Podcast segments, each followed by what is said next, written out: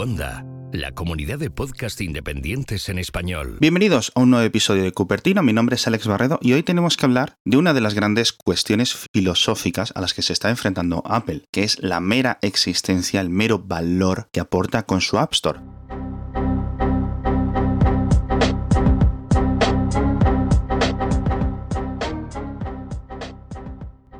Por un motivo o por dos motivos muy importantes. Primero, la Unión Europea ha decidido investigar o va a iniciar una investigación después de la queja de marzo de Spotify, una queja y una respuesta de Apple que ya comentamos en Cupertino, como ambas empresas están diciendo mentirijillas y están hablando casi de temas completamente distintos. Os animo a que escuchéis aquel episodio de Cupertino, que creo que se titulaba Lo que no te cuentan Spotify ni Apple, y es que, aparte de esta investigación, al otro lado del Atlántico, en Estados Unidos, tiene otro reto muy importante. Y es que la Corte Suprema, el Tribunal Supremo de Estados Unidos, ha decidido admitir a trámite una demanda en la que se investiga, de nuevo, algo muy similar. ¿Tiene monopolio Apple con la App Store? Y la verdad es que aquí el problema es cómo se enfoque, porque parece que tanto los desarrolladores como los clientes, como Apple, están hablando de cosas completamente distintas. Y la verdad es que, en cierto sentido, cuando lo miras de dos perspectivas distintas, ambas partes tienen razón. Pero es que, claro, el problema es la perspectiva. Si lo miramos desde el punto de vista de que Apple tiene en la App Store la única forma de distribuir aplicaciones para los dispositivos que utilizan iOS, para los iPhone, para los iPad, etc., pues es difícil argumentar que no hay un monopolio, solo hay una forma de distribuir aplicaciones y es lo que hay, no hay más formas. Los usuarios solo pueden conseguir aplicaciones a través de este estilo y a través de este, digamos, mecanismo. Pero si lo miras desde la perspectiva que dice Apple que lo miremos, los desarrolladores y los consumidores tienen libertad para encontrarse en otras plataformas, en otras formas y a través de otros medios, bien sea Android, bien sea ordenadores de escritorio, bien sea la web, bien sea lo que sea. Entonces, ambas perspectivas son ciertas. Entonces, vamos a desgranarlas punto por punto cuáles son, digamos, los puntos clave a favor y en contra de ambos puntos de vista. Desde el punto de vista de que sí hay monopolio, esto es cierto, la única forma de comprar aplicaciones en Apple es a través de lo que Apple te dice. Las aplicaciones tienen que tener unas normas y unas condiciones incluso concretas y sobre todo, el mayor punto clave, el mayor foco de esta investigación, de la forma que lo está entendiendo la Corte Suprema, que os dejo un enlace en las notas del episodio, a sus argumentos a favor y en contra de este caso, aunque tendrá que ir ¿no? a juicio y tener una sentencia final. Esto es una mera sentencia, eh, digamos, una admisión previa. Caliente, caliente. Nosotros, los usuarios de iPhone, los usuarios de iPad, no compramos aplicaciones a los desarrolladores, se las compramos a Apple. Y Apple se las compra a los desarrolladores a través de un modelo de negocio de un precio fijo situado a nivel porcentual sobre el precio que los desarrolladores elijan de sus aplicaciones. Pero los desarrolladores no pueden ofrecer las aplicaciones por vías alternativas dentro de iOS. Entonces hay un cuello de botella entre la distribución entre desarrolladores y nosotros, que es Apple. Uno es un monopsonio, que es que Apple tiene el poder absoluto para comprar todo lo que hay en el mercado, compra todas las aplicaciones que hay.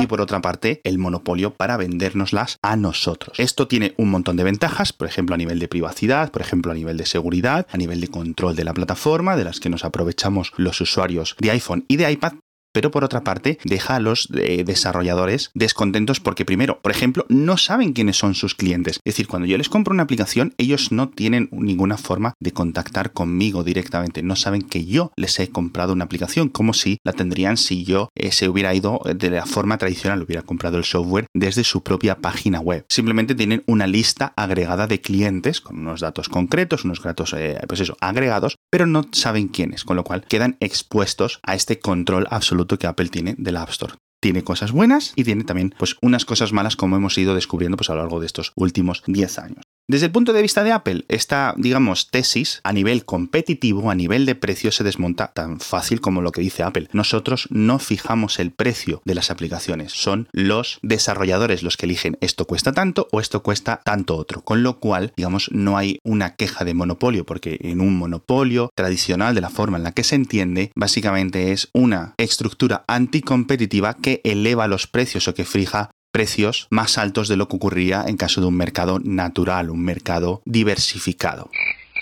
Eso es la queja tradicional. Por ejemplo, cuando tienes una única empresa vendedora de electricidad, una única empresa vendedora de acero, una única empresa vendedora de carbón, etcétera. ¿no? Esto es lo que se conoce como un monopolio tradicional. Entonces, al contrario que estas empresas de acero, de carbón, de electricidad, etcétera, Apple no fija los precios. Apple simplemente se queda con un corte pero no es un mercado tradicional, como dice Apple, porque Apple no permite, digamos, a los desarrolladores eh, negociar de ninguna forma vendiendo, por ejemplo, aplicaciones de forma directa. Es decir, si la compro a través de la App Store tengo unas ventajas, pero si quiero ir, por ejemplo, a la web de los desarrolladores, podría obtener otras ventajas, podría obtener incluso un precio más barato y esto no lo está dejando ofrecer. Esto es la queja a nivel de Estados Unidos, que es en lo que se va a centrar la Corte Suprema, en una investigación más en que si eh, la App Store ha llevado a precios más altos para los consumidores, que es la interpretación que tiene o hacia donde tiende las interpretaciones de las leyes antimonopolio estadounidenses. En Europa son un poco más amplias en su espectro y no van tanto al precio, sino que afecte a la oferta, a la capacidad de compra que tienen los consumidores. No es un tema de precio, no es un tema de que los precios sean más altos o más bajos, sino que es un tema de diversificación. Por eso la Unión Europea, por ejemplo, ha bloqueado varias compras y varias fusiones de empresas porque al fin y al cabo lo que harían sería limitar el número, por ejemplo, de empresas fabricantes de trenes de velocidad, como ha sido un caso muy reciente o en este caso que Spotify, que ha sido la que ha creado esta queja original, no pueda vender su aplicación a clientes o sus usuarios de iPhone y iPad a través de sitios que no sean la App Store de Apple con las condiciones que Apple exige. Entonces, a nivel de precio, creo que Apple tiene razón. Yo, por ejemplo, si quiero, vamos a decir, aplicaciones para editar PDF, la competición está ahí. Yo voy a la App Store y veo que hay diferentes precios, los cuales Apple no dicta, y yo elijo dependiendo de las funcionalidades y de los precios de estas aplicaciones para editar PDF. Esto es normal y aquí yo creo que ciertamente Apple tiene razón. Pero por otra parte, yo no puedo ir y comprarlas directamente a los desarrolladores, como muchos desarrolladores y muchos clientes y muchos usuarios de iPhone y de iPad seguramente querrían y optarían porque se fían de ese consumidor. ¿Qué es el problema? Pues que han demostrado durante los últimos años muchos desarrolladores que no son de fiar. Entonces, los consumidores o Apple en defensa de estos consumidores que no pueden permitirse el tiempo de saber, bueno, pues este desarrollador es de fiar o este no, o este desarrollador antes de era de fiar y ahora se ha vendido una empresa turbia, pues Apple dice, no, mira, para solucionarlo todo me pongo yo en medio, yo decido, yo mando y te corto un 30%, pero a cambio de un 30% te doy unas ventajas. Te doy todo el ancho de banda, te doy la distribución, te gestiono los pagos, te envío las notificaciones gratuitas, es decir, te doy un montón de infraestructura, pero a cambio un 30% para mí. Son unas normas que Apple ha ido rebajando con el paso de los tiempos, ha ido permitiendo diferentes tipos de pagos, por ejemplo, de productos físicos, como comentábamos ya. Por ejemplo, puedes pagar un Uber a través de la App Store sin comisión de este 30%. Apple Pay tampoco tiene comisión para el vendedor. Con lo cual yo puedo ir a una página web utilizando Safari en Mac o utilizando Safari en iOS y comprar algo online, un servicio sin comisión. ¿Por qué la App Store tiene esta comisión del 30%? Pero Apple Pay no tiene esta comisión del 30%. Ahí es lo que yo creo que va a explotar los abogados de Spotify o hacia donde es lo que va a investigar la Comisión Europea, ya digo, en esta parte del Atlántico. Esto es más bonito que Internet. Es muy, muy, muy complicado. Yo realmente, estos son temas que se me escapan, son temas burocráticos, temas judiciales, temas legislativos muy complicados y que ciertamente ambas partes tienen un mérito. Por una parte, tenemos un sistema muy seguro, pero por otra parte, creo que a los consumidores en iOS nos falta mucha elección. Entonces, ¿cuáles son las soluciones que creo que puede proponer tanto la Corte Suprema o la Unión Europea o a la que puedan llegar en un acuerdo, por ejemplo, que Apple lo anuncie por sorpresa en la WWDC que tiene o que va a tener lugar ahora unos días? Bueno, pues hay diversas soluciones, os las digo. Y antes de seguir hablando de estas batallas legales por el futuro del App Store, tenemos que hablar del patrocinador de esta semana. Si estás en Madrid, si eres un empresario, si eres alguien interesado en llevar tu negocio a un punto más allá, esto te interesa mucho apúntate a las charlas gratuitas de Circus. Puedes hacerlo en insightcircus.org. Es un ciclo de charlas, ya digo, gratuitas para que todo el mundo pueda aprender mucho más sobre las nuevas tecnologías y cómo pueden llevar tu negocio a un paso más allá. Es muy importante que acudas, las charlas son tanto el 8 como el 9 de junio aquí en Madrid. Son gratuitas, las plazas son limitadas, así que ya sabes, corre, te dejo el enlace en las notas del episodio, pero si no entras en insidecircus.org. La primera y la que ya existe desde el día 1 es que los desarrolladores construyan aplicaciones web. Esto ya existe, esto funciona y aquí yo creo que se ha demostrado año tras año de que vale, sí, en el futuro son muy guays, pero no es lo mismo. Entonces no están equiparables. A algunas personas les funciona todo esto de las aplicaciones web, pero para los mayores desarrolladores o para la mayoría de usuarios no funciona. Quieren algo más, quieren poder distribuir sus aplicaciones nativas a través de mecanismos que no sean la App Store, bien de una forma tradicional como un ordenador de escritorio o en Android que te puedas descargar las aplicaciones por tu cuenta y pagarlas por tu cuenta y ya está. Estupendo. Otra forma que podría comprometerse Apple, es decir, Vale, pasamos un montón de protecciones de seguridad que ahora están incrustadas en la App Store. Apple revisa el código fuente, Apple revisa que no utilices ciertas librerías, Apple certifica un montón de cosas que hacen que nosotros nos beneficiemos de un sistema operativo con unas aplicaciones, con un ecosistema mucho más seguro, pues que pase todas esas protecciones de la App Store y de ese proceso de verificación y las incruste a nivel técnico dentro de iOS. Con lo cual, aunque yo consiga una aplicación por un método de terceros, comprándosela eh, a la web, a quien sea,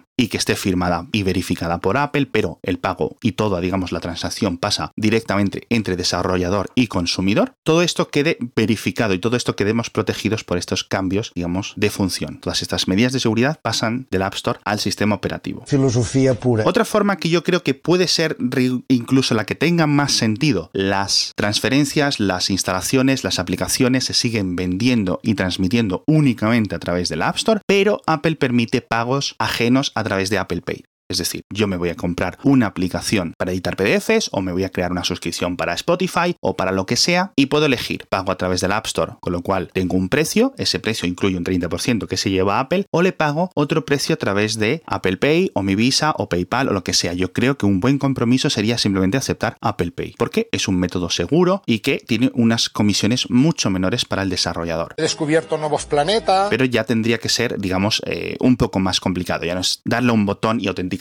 con tu cara o autenticarte con tu dedo. Tienes que hacer un proceso más largo y eso algunas personas no lo quieren, pero estaría bien que los desarrolladores pudieran tenerlo. Esto es algo a lo que Apple se ha negado desde el minuto uno de la App Store. Es una queja tradicional de un montón de compañías y es la queja principal de Spotify. Spotify quiere seguir cobrando 10 euros al mes, pero quiere ellos gestionarse sus pagos y quiere que cuando alguien se dé alta en Spotify pueda suscribirse de forma natural. Apple de momento no le deja hacer eso, no le deja, oye, vete a spotify.com y date de alta en Spotify. No, el usuario es el que tiene que saber cómo lo tiene que hacer. Entonces yo creo que aquí hay un montón de flexibilidad o se puede crear un montón de flexibilidad que nos beneficia a todos. A Apple porque sigamos comprando las aplicaciones a través de ellos, los usuarios porque seguimos teniendo un sistema operativo seguro y un ecosistema seguro y los desarrolladores que se benefician de poder tener pagos un poco más holgados y sobre todo seguimos teniendo esa privacidad en el pago a través de Apple Pay. Esto incluso podría llegar con una condición, ok, si tú no pagas este 30%, Apple te deja de garantizar todo lo gratuito que te da o que todo lo que está incluido de este 30%, que es muchísimo.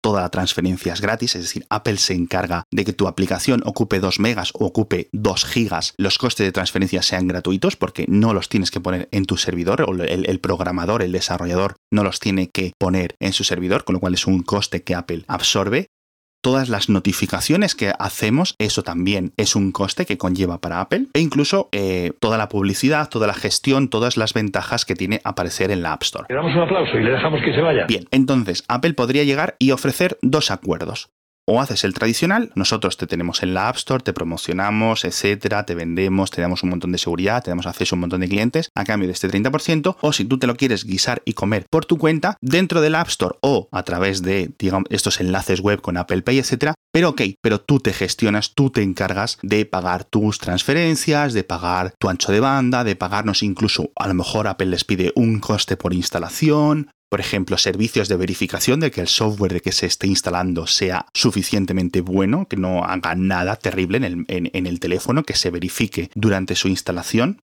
Y entonces los desarrolladores deberán elegir Ok, ¿las ventajas de este 30% son suficientes o no? Me queda más a gusto que un arbusto. Y yo creo que esto, ya digo, de nuevo sería algo beneficioso para desarrolladores y sobre todo para los clientes. Al final, esto es lo que lo tenéis que tener vosotros en cuenta. ¿Qué es o cuál sería el modelo de distribución de aplicaciones que más nos beneficiaría?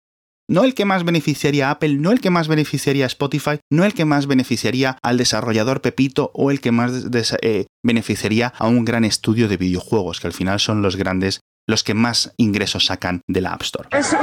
¿Cambiará Apple su parecer? ¿Dará el brazo a torcer? ¿Verá que en la Corte Suprema, en esta investigación en Europa, hay motivos suficientes? ¿Los desarrolladores tienen, digamos, argumentos suficientemente sólidos como para crear un compromiso, llegar a un acuerdo, flexibilizar las normas y los cobros en la App Store? ¿O seguiremos un poco como en los últimos 10 años? Yo creo que es hora de flexibilizar esto un poco. Apple ha ido flexibilizándolo durante los últimos 10 años. Las suscripciones ya no son tan caras. Ahora tienes unas bajadas de corte a 15%. Pero yo creo que estas estos, eh, rebajas deberían de ser mucho más significativas. Aquí, de todas formas, para acabar, dos notas. hablar! La primera es que seguimos los usuarios sin poder utilizar aplicaciones alternativas como aplicaciones por defecto, para el correo, para el navegador web, para etcétera. Que esto yo creo que son cosas que deberíamos de tener también mucha más flexibilidad y de las que no se está hablando y que todo esto, digamos, está construido desde la App Store.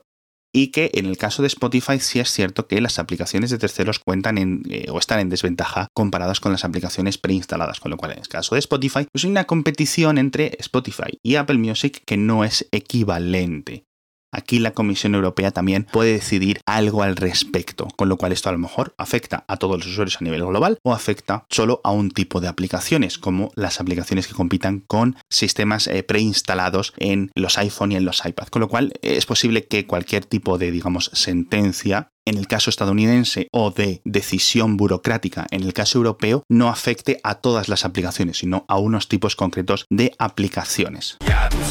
Y por último, decir una cosa que creo que llevo diciendo muchos años y es que me sorprende que los grandes estudios de videojuegos, las grandes, digamos, empresas que distribuyen en la App Store no se hayan creado un sindicato. Bueno, un sindicato no, porque un sindicato tiene otras connotaciones. Un sindicato es para hacia trabajadores. Una unión patronal, que es como se denomina este tipo de coalición, una unión patronal en la que, por ejemplo, los grandes desarrolladores de videojuegos, las grandes empresas como Netflix, Spotify, Google, Facebook, etcétera, se planten, hagan, digamos, ya digo, esta coalición y les digan a Apple, oye, vamos a negociar todos juntos para que lleguemos a un acuerdo, a un compromiso y cambies las normas del App Store, porque si no, podemos empezar a retirar, digamos, funciones o hacer que la, o de, o hacer un poco de marketing o comprar unas campañas de marketing para que la gente utilice nuestras aplicaciones en Android o lo que sea. Eso ya es demasiado Aquí ciertamente Apple tiene la sartén por el mango. Los usuarios de Android perdón, los usuarios de iPhone son muy golosos para las grandes empresas, con lo cual ninguna de estas grandes empresas, ni incluso Amazon, que tiene estos grandes problemas de distribución de sus aplicaciones a través de la App Store, se han plantado y han dicho, oye, vamos a quitarnos, vamos a salirnos del iPhone. No,